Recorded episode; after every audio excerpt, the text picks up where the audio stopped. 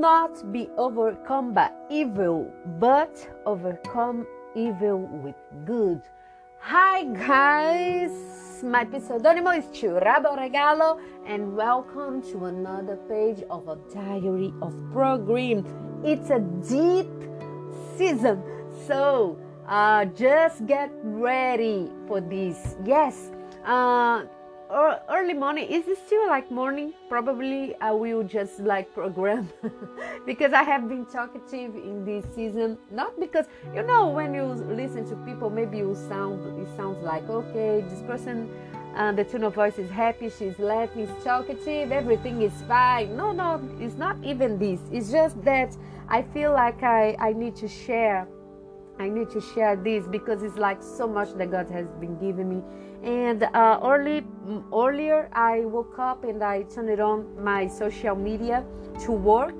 And uh, then it came uh, this don't don't be like down. Don't be angry with yourself. Don't be sad to love wrong people. And this was like boom in my brain. Because if you follow this podcast you will know that i have been talking about judas jesus love and everything else that comes in between. And uh, and suddenly it came in my mind yes i should not feel bad to love to love like uh, wrong if you know what i mean.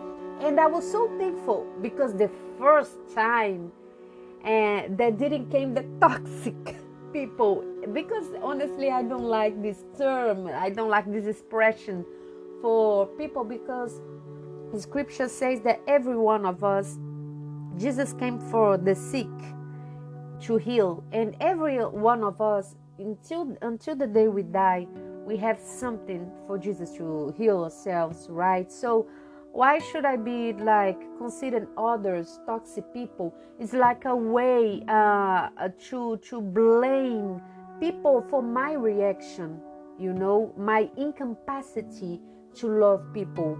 And uh, and after this, uh, I scrolled the page and came like a, a photo of a car crash, uh, motor crash, like in a tree. And then was like the narcissist will blame the tree. You know, when you uh, like will do something wrong, uh, sometimes the way we react to things is like it's not in the according to scripture. So uh, I was talking with a teenager about this. You know, she said this to me, Danny I felt like this and that, and then suddenly I want to step back from some people, but I then I felt that I was wrong, and I needed to to say this to this person uh, because uh, she thought that person was hurting her, and she told me the story. But in the end, we saw that her perspective, the way that she was seeing the situation, it was her, her the wrong. If we can like blame someone, it's her, but she was blaming another person and she said ah okay it's too complicated problematic i want to step back and she said but i won't do this. I will talk to this person because sometimes you know uh, maybe it's something that has been happening with other people and it's like people may be stepping back for this person because i know it sounds hard to to live with. And uh, yes guys usually we have i see many people struggle uh, with identity and uh, because of they don't reveal themselves you know in the way that we should reveal ourselves and uh, they keep on skipping relationships it's like this three years i'm closer to someone the next one year i will be close to another person because there is no roots in, in in relationships. And yes, do not be overcome by evil, but overcome evil with good. When something seems like bad in our point of view, uh, we should react in the right way. And I was talking again the perspective about Jesus and Judas because no, Judas was there in the garden with Jesus, and uh, like Jesus didn't like block it or avoid it, Judas, yeah.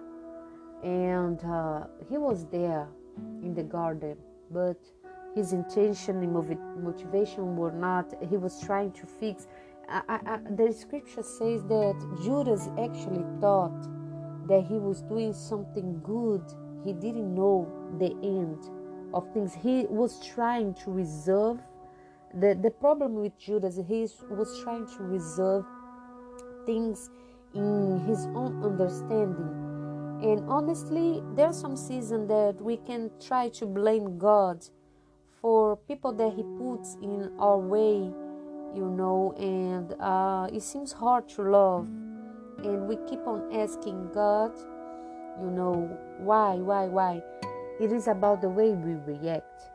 And uh, this led me to to think about compassion because Jesus was moved about compassion, for uh, through compassion, you know, like uh, uh, before we read a sign, a wonder, a event, a miracle that he did. Uh, the scripture says, in Jesus uh, felt compassion, and then he did something like heal a blind man. I don't know, and I have been thinking about this, you know, because honestly, uh, I read something that is like this Compassion is a treatment to the ego. We might think of it as something warm and shooting, but actually is very raw. When we set out to support other beings, when we go so far as to stand in their shoes, when we aspire to never close down to anyone, we quickly find ourselves in the uncomfortable territory of life not on my terms. The second commitment, traditionally known as the uh, Bodhisattva uh, or warrior vow, challenge us to divide in these non-cozy waters and swim out beyond our comfort zone. Our willingness to make the first commitment or is our initial step toward relaxing completely with uncertainty and change the commitment is to refrain from speech and action that would be harmful to ourselves and to others, and then to make friends with underlying feelings that motivate us to harm in the first place. The second commitment builds on this uh, foundation. We vow to move consciously into the pain of the world in order to help elevate it. It, it is, in, in this sense, a vow to take care of one another, even if sometimes it's not liking how that feels. Uh, who wrote this was Pema Chodron in the book uh, uh, Living Beautifully with Uncertainty and Change. Yes, so I am saying about this. Uh, I have been experienced this, you know, when you try to love people and the reaction of people is not like good. Uh, let's put like this you know when we we were, were talking about business uh, colleagues from work i don't know projects and people ignore your message. And it's funny because uh, today also i received a reply. Yesterday we were talking about so many things with my a, a person who I, I look at and I was so kind you know because he said like this to me i sent his a note uh, a voice note and then uh, uh, I, we went back to another topic of the conversation was like uh, crazy was two topic uh, and we talking on the phone call about the topic that was like urgent yeah? And one two day after he came back to me and say like this uh, Chirabo, I'm sorry not to reply your notes, voice notes um, yesterday. Uh, it was something that I was like uh, giving a good feedback for his action, like a testimony, you know. And it's not that I, I didn't, uh, this I was like, you know, ignoring, or it's not that this was good to listen, or it's like uh, an unpolite thing it's not like this. It's just that you know I was in the middle of something, fixing things in here, and then we talk a little bit. That was urgent, and now I am so grateful. I didn't have time to reply. It's so different, uh, you know, when we uh, live among people. There are. It's not a fruit of the spirit.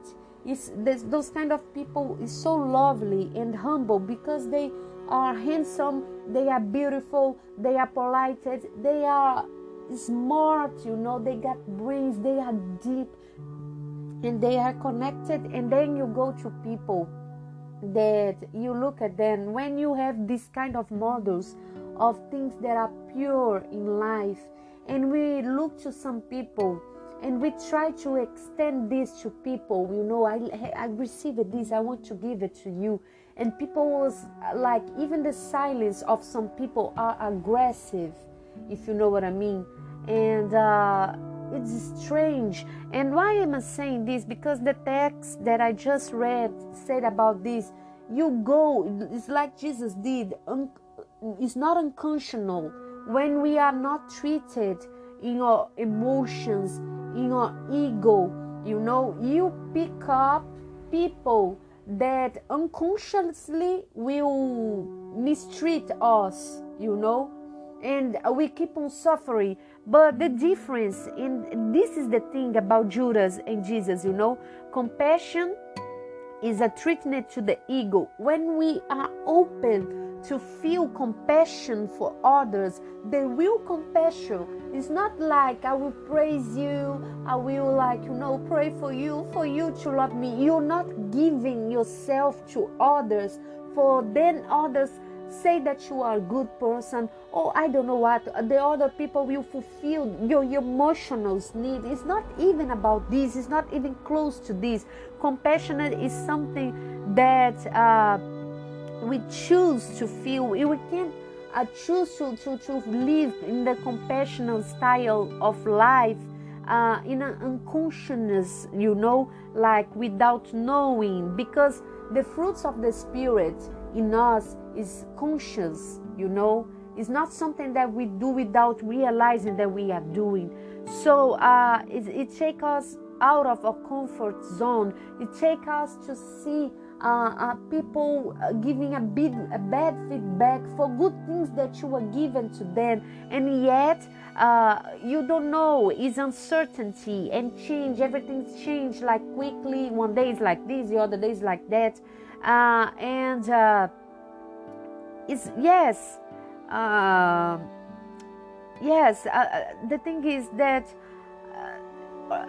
you know it's it's like it's been a season that i have been listening so much uh, about people uh, and emotions you know?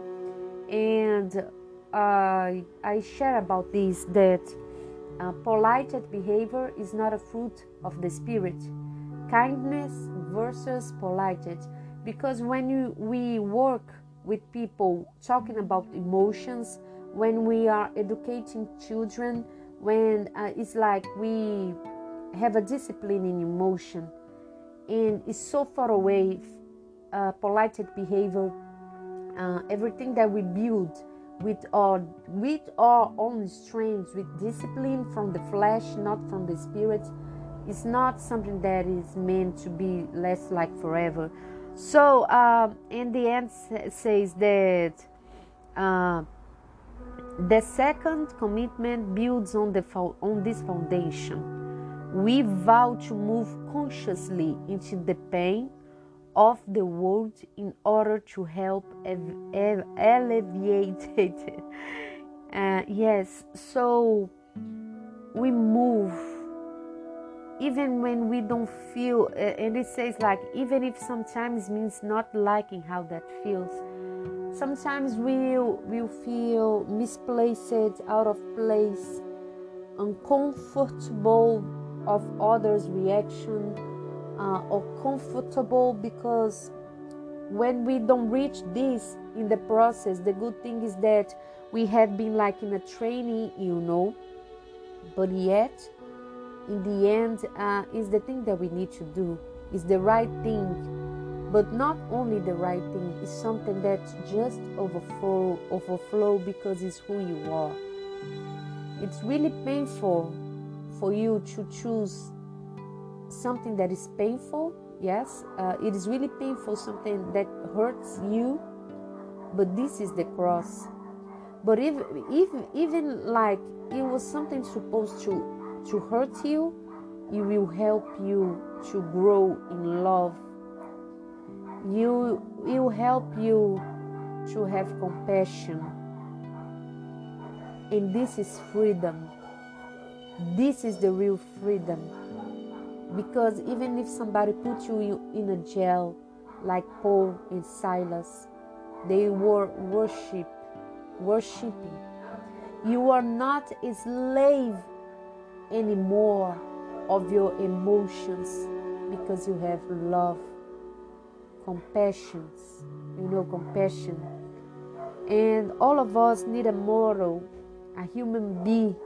I know that we get this from God in your relationships with God, but Galatians 5 22, the fruits of the Spirit, it is impossible to reach all by yourselves. We need the church, the family of God to practice. We need, we need models to see people that reach at that.